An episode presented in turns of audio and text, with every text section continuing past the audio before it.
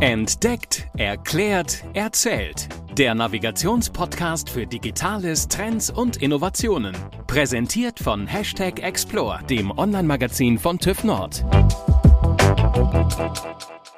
Herzlich willkommen, liebe Hörerinnen und Hörer. Ihr hört eine neue Folge von Entdeckt, erklärt, erzählt. Am Mikrofon hört ihr Julia Mandrion und mir zugeschaltet ist wie immer meine Kollegin Caroline Rotherberg. Hallo Caroline. Hallo. Wir haben in einer unserer letzten Folgen ja schon angekündigt, dass wir in unserer unregelmäßigen Arbeitsporträtreihe ungewöhnliche Berufe vorstellen möchten. Vor wenigen Wochen haben wir euch unsere Kollegin Daniela Kleiber vorgestellt, die uns bereits viel über die Offshore-Aufzugprüfung berichtet hat. Darauf haben wir wirklich sehr viel positive Resonanz von unseren Hörerinnen und Hörern auf dieses Format bekommen, weshalb wir euch auch heute wieder einen Gast mit einem wirklich außergewöhnlichen Beruf eingeladen haben. Heute sprechen wir nämlich mit Thomas Liebig, der bereits seit über 25 Jahren bei TÜV Nord für Geruchsgutachten zuständig ist. Wofür genau ein Geruchsgutachter tätig ist, warum die Nase für seine Arbeit gar nicht so entscheidend ist und welche Kriterien bei Gerüchen ausschlaggebend sind, erfahrt ihr in der heutigen Folge. Viel Spaß beim Zuhören.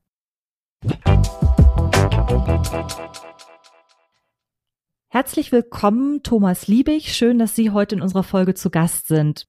Mögen Sie sich zu Beginn einmal ganz kurz unseren Hörerinnen und Hörern vorstellen? Ja, gerne. Mein Name ist Thomas Liebig. Ich bin eigentlich von Haus aus Maschinenbauer, bin jetzt aber beim TÜV Nord tätig im Bereich Großemissionsmessungen und Großprognosen. Ja, und ich bin jetzt seit mittlerweile fast 30 Jahren in diesem Tätigkeitsfeld. Es gibt ja ganz alltägliche Berufe wie Ingenieurin oder Polizist, die bei vielen schon in der Jugend auf der Berufswunschliste stehen. Aber wie kommt man denn jetzt eigentlich darauf, irgendwas mit Gerüchen zu machen und dann letztendlich Geruchsgutachter zu werden, was Sie ja letztendlich geworden sind? Ja, in meinem Fall bin ich da eigentlich gar nicht selber drauf gekommen, sondern der Beruf hat sich mich sozusagen gesucht. was heißt das genau? Ich hatte mich Anfang der 90er Jahre beim TÜV beworben und ähm, habe dann eigentlich über Tätigkeiten im Bereich Umweltschutz gesprochen. Und am ersten Arbeitstag wurde mir dann gesagt, ich sollte mich dann mit Gerüchen beschäftigen. Und wie war Ihre Reaktion? Haben Sie gesagt, juhu, oder mussten Sie da auch erstmal ein bisschen schlucken und sagen, okay, fuchse ich mich jetzt mal rein? Eigentlich eher letzteres, okay. weil ich hatte so gewisse Vorurteile, weil ich, weil ich dachte, na, ich bin Maschinenbauer und was soll das werden? Aber das hat sich doch dann sehr schnell ganz anders entwickelt für ganz viele Berufe ist es ja so, dass es manchmal auch hilfreich ist, schon von Natur aus gewisse Talente mitzubringen. In Ihrem Fall, wie sollte denn die Nase eines Geruchstesters im Optimalfall sein? Also kann jeder letztendlich Geruchstester werden und sich diese Fähigkeiten aneignen? Also in meinem Fall zählt eigentlich nicht die Supernase, sondern die europäische Durchschnittsnase, die man auch testen kann. Also besondere Fähigkeiten, was die Feinheit des Geruchssinns angeht, sind in meinem Beruf eigentlich nicht gefragt. Also das heißt, sie stecken ja nicht den ganzen Tag irgendwie ihre Nase in wohlriechende oder ich sag mal müffelnde Substanzen. Wie können wir uns dann ihren beruflichen Arbeitsalltag im Detail vorstellen? Also im Allgemeinen ist der größte Teil der Arbeit Schreibtischarbeit. Das heißt, im Endeffekt schreiben wir hier Gutachten, die für verschiedene Zwecke eingesetzt werden können. Also beispielsweise in Genehmigungsverfahren für irgendwelchen Industrieanlagen. Die Mess Messung oder die Messtechnik die wir eben auch haben, wird letztendlich nicht durch unsere Nasen gemacht, sondern durch Prüfer, die, also Studenten oder andere Personen, deren Nasen geprüft werden, die dann für uns letztendlich die Geruchsproben, die wir vor Ort ziehen, auswerten. Und diese Probenahme an Industrieanlagen oder anderen Anlagen ist eben auch ein Aufgabengebiet des Geruchsgutachters. Also es geht immer darum, dann auch ein konkretes Ergebnis zu erzielen und dem Kunden ein Gutachten vorzulegen. Welche Art von Gerüchen testen Sie denn im Rahmen dieser Gutachten? Also das Hauptarbeitsgebiet sind eigentlich Gerüche aus allen möglichen Anlagen. Das sind Industrieanlagen, das ist Landwirtschaft, das sind vielleicht Anlagen im Bereich der Abfallwirtschaft oder Kläranlagen oder sowas. Und die benötigen dann die Gutachten, beispielsweise im Rahmen eines Genehmigungsverfahrens. Unsere Hörerinnen und Hörer stellen sich jetzt wahrscheinlich die Frage, wie man genau diese flüchtigen Substanzen, um denen es sich bei Gerüchen ja letztendlich auch handelt, von A nach B bekommt. Also ich kann mir jetzt vorstellen, wenn Sie sagen zum Beispiel Kläranlagen, da werden Sie ja nicht sich vor eine Kläranlage stellen und die ganze Zeit schnuppern. Wie bekommt man denn diese zu testenden Gerüche von einem Haus, von der Kläranlage oder dem Schornstein ins Labor? Also bei der Geruchsbewertung gibt es im Prinzip mehrere Schritte. der erste Schritt wäre die sogenannte Probenahme. Das heißt, man geht dann an die Anlage und zieht Proben, also Luftproben im Prinzip, in Beutel und diese Beutel enthalten dann einen Ausschnitt dieser mit Gerüchen belasteten Luft und diese Beutel werden dann ins Labor gebracht und dort dann erst von den Prüfern verrochen an einem Gerät, das man Olfaktometer nennt. Was kann ich mir unter diesem Gerät vorstellen? Ja, so ein Olfaktometer ist im Prinzip eine Verdünnungsmaschine. Das heißt, die äh, Geruchsprobe wird mit neutraler Luft verdünnt und in, diesen, in dieser Verdünnung den Prüfern angeboten. Und das geht stufenweise. Das heißt, die Probe wird in absteigenden Konzentrationen angeboten. Das heißt also erstmal mit vielleicht 4000-facher Verdünnung, dann mit 2000-facher Verdünnung, 1000-facher Verdünnung. Wird also immer stärker und die Prüfer müssen eigentlich nur entscheiden, ob sie einen Geruchseindruck haben oder nicht. Und aus diesen Prüferantworten kann man dann hinterher ermitteln, wie stark die Verdünnung sein muss, die sozusagen an die Geruchsschwelle führt. Also die Verdünnung, bei der man diesen Geruch gerade eben noch riecht oder gerade eben nicht mehr riecht. Diese Verdünnung ist dann letztendlich der Faktor dafür, wie die Bewertung des Gutachtens ausfällt. Oder wie, wie muss ich, ich, ich habe gerade so ein bisschen Probleme, mir das vorzustellen, muss ich sagen. Ja.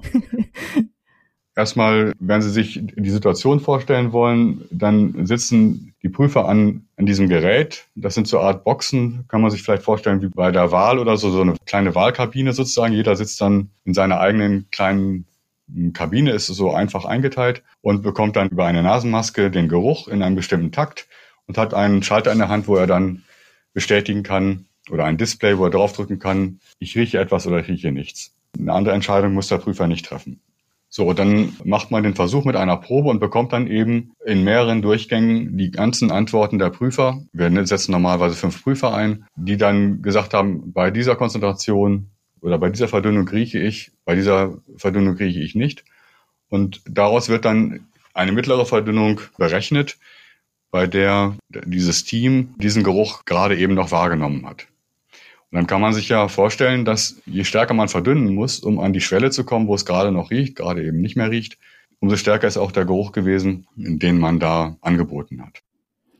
Also ist das ähnlich wie bei statistischen Umfragen, dass sie im Grunde genommen hinter Mittelwert aus allen Summen der Ergebnisse ziehen?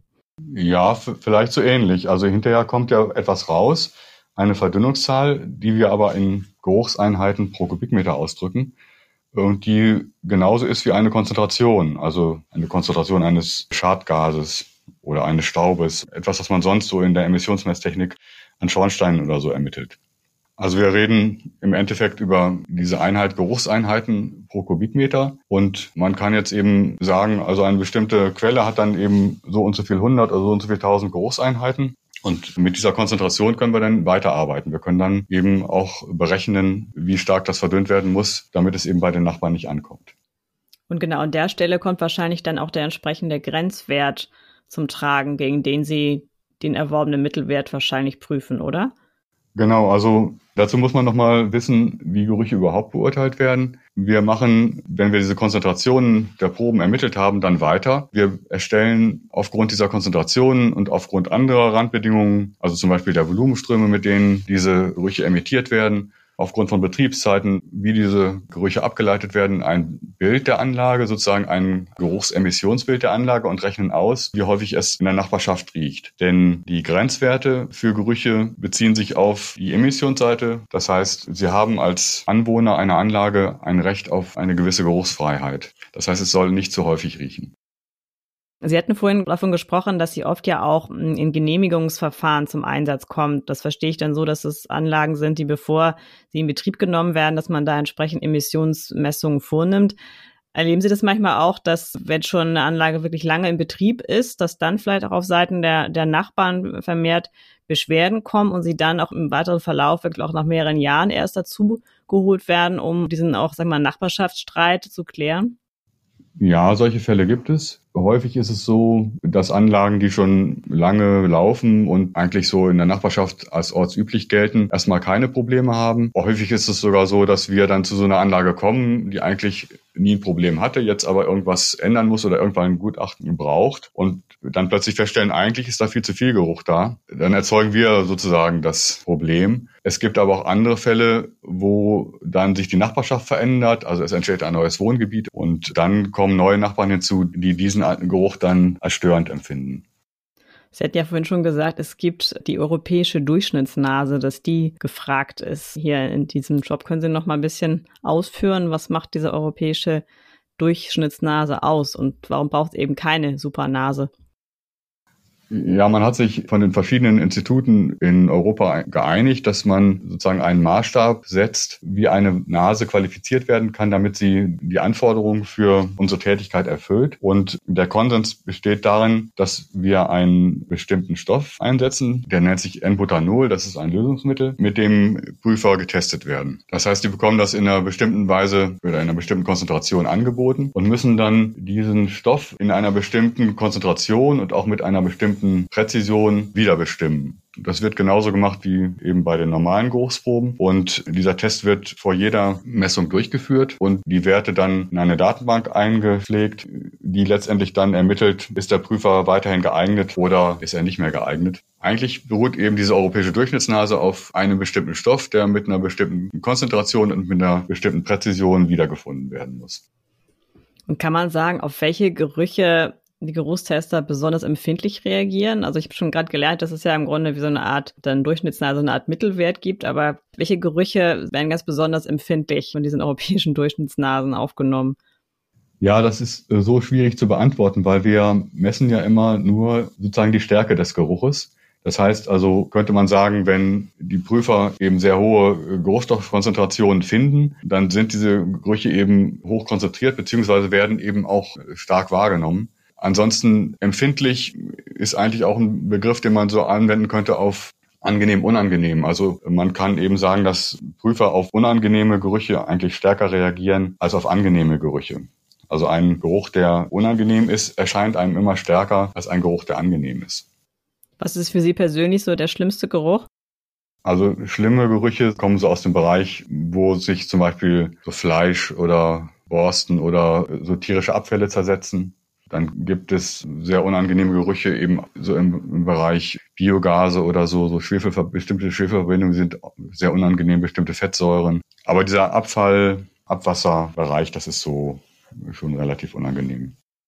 Weil im Grunde haben Sie ja mit Ihrem Team auch ein bisschen streitschlichtende Funktion oder vielleicht auf diese Art und Weise dann noch der ein oder andere Nachbarschaftsstreit ein bisschen auf die sachliche Ebene zurückgebracht wird, dass man eben zeigen kann, ist da wirklich eine, eine, eine Belastung da und wenn ja, wie hoch ist sie? Genau, wir machen im Prinzip bei unserer Tätigkeit im Wesentlichen so eine rechtliche Abgrenzung zwischen den Ansprüchen, die beispielsweise ein Industriebetrieb hat, er darf ja Gerüche machen, und den Ansprüchen, die dann die Nachbarn haben. Also wir ziehen sozusagen die sachliche Grenzlinie zwischen diesen verschiedenen Parteien. Jetzt haben wir über menschliche Nasen gesprochen. Wie sieht es denn aus mit sozusagen technischen Nasen?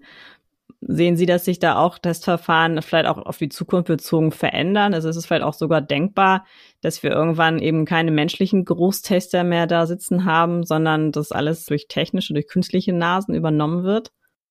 Ja, das ist durchaus nicht ganz unrealistisch. Man muss auch sagen, dass es schon eine Vielzahl von technischen Nasen gibt, die auch im Einsatz sind. Also beispielsweise kann man eben den Zustand von Lebensmitteln in der Lebensmittelproduktion anhand des Geruchsbildes prüfen. Dazu muss man aber sagen, dass Nasen dieser Art sehr speziell sind. Also die kennen diesen Stoff sehr genau und können dann auch schnell ermitteln, ist jetzt dieses, dieser Geruch in Ordnung, ist dieses Produkt in Ordnung. Bei uns ist aber die Aufgabenstellung anders. Wir bekommen ja immer sehr unterschiedliche Gerüche, die wir hier verriechen müssen. Und wir müssen ja letztendlich entscheiden, wie wird dieser Geruch von Menschen wahrgenommen. Und sozusagen dieser Übergang von einem Signal, das sie jetzt mit irgendwelchen Sensoren erzeugen, auf das menschliche Gehirn oder auf die menschliche Wahrnehmung, denn der Großeindruck wird ja erst im Gehirn erzeugt, das ist sehr, sehr schwierig und durch Maschinen sehr, sehr schwer nachzubilden. Also ich glaube, dass jedenfalls innerhalb meines Berufslebens nicht unsere Technik, die wir hier haben oder anwenden, durch künstliche Nasen ersetzt werden wird.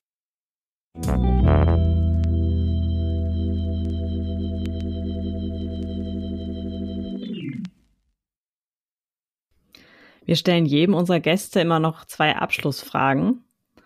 Und zwar lautet die erste, wann waren Sie das letzte Mal 24 Stunden offline und wenn ja, warum?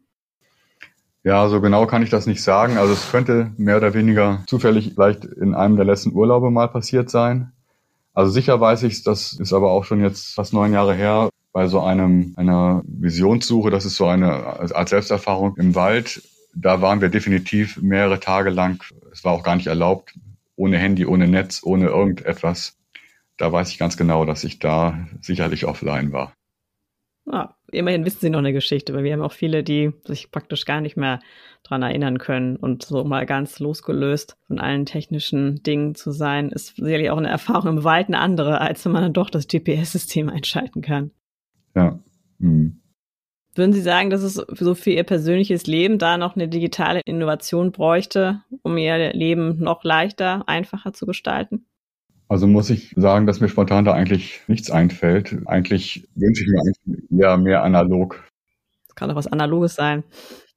Aus meiner Sicht, diese digitalen Innovationen haben auch immer eine Kehrseite. Das merkt man eben auch im Arbeitsleben, dass die Verfügbarkeit von schnellen Verbindungen, von Dingen, die man schnell umsetzen kann, schnell fertig machen kann, schnell verschicken kann und so natürlich auch das Tempo und die Dichte sozusagen, mit der man Informationen verarbeitet und entscheiden muss und so weiter auch sehr erhöht. Und das hat eben auch Nachteile aus meiner Sicht. Dann habe ich noch eine allerletzte Frage. Wo wären Sie zu erreichen, wenn jetzt nochmal Nachfragen kommen, vielleicht jemand auch sagt, er möchte auch unbedingt gerne mal als Geruchstester seine Nase unter Beweis stellen? Haben Sie zum Beispiel ein LinkedIn-Profil oder über eine Website? Wie können die Hörerinnen und Hörer Sie erreichen? Viele Kunden, die also jetzt ganz neu sind, also sich in diesem Bereich auch nicht auskennen, kommen über die Internetseite des TÜV Nord und da kann man über Geruch oder Geruchsmessung oder so kann man uns finden. Wunderbar, das packen wir in die Show Notes. Ja, Herr Liebig, vielen Dank für Ihre Zeit und für das Gespräch, dass Sie uns einen kleinen Einblick gegeben haben, wie arbeitet es, wie lebt es sich, wie riecht es sich als Geruchstester und dann auch als Geruchsgutachter. Vielen Dank. Ja, gerne. Dankeschön. Das war unser Porträt des Geruchsgutachters. Ihr wisst ja, dass wir in unregelmäßiger Reihenfolge euch ungewöhnliche Berufsbilder vorstellen. Und wir hoffen, dass ihr Interesse dran hattet. Ihr könnt auch gerne noch mal ein bisschen nachlesen. Wir haben auch vor zwei, drei Jahren auf unserem Online-Magazin Hashtag Explore einen Bericht über Geruchstester und Geruchsgutachter veröffentlicht. Den packen wir euch hier in die Show Notes. Und äh, ja, lest da gerne noch mal rein. Auch viele andere spannende Dinge rund um Digitalisierung und Innovation findet ihr dort. Und wir hoffen, dass ihr auch in zwei Wochen wieder dabei seid, wenn es wieder mit einer neuen Folge losgeht. In der Zwischenzeit würden wir uns auch riesig freuen, wenn ihr die Folge teilt oder vielleicht auch uns eine Bewertung bei iTunes gibt. Ganz super wäre natürlich fünf Sterne. Da würden wir uns riesig freuen. Und dann freuen wir uns auf die nächste gemeinsame Folge mit euch. Bis dahin. Tschüss. Tschüss. Das war Entdeckt, Erklärt, Erzählt der Navigationspodcast für Digitales, Trends und Innovationen. Präsentiert von Hashtag Explore, dem Online-Magazin von TÜV Nord. explore-magazin.de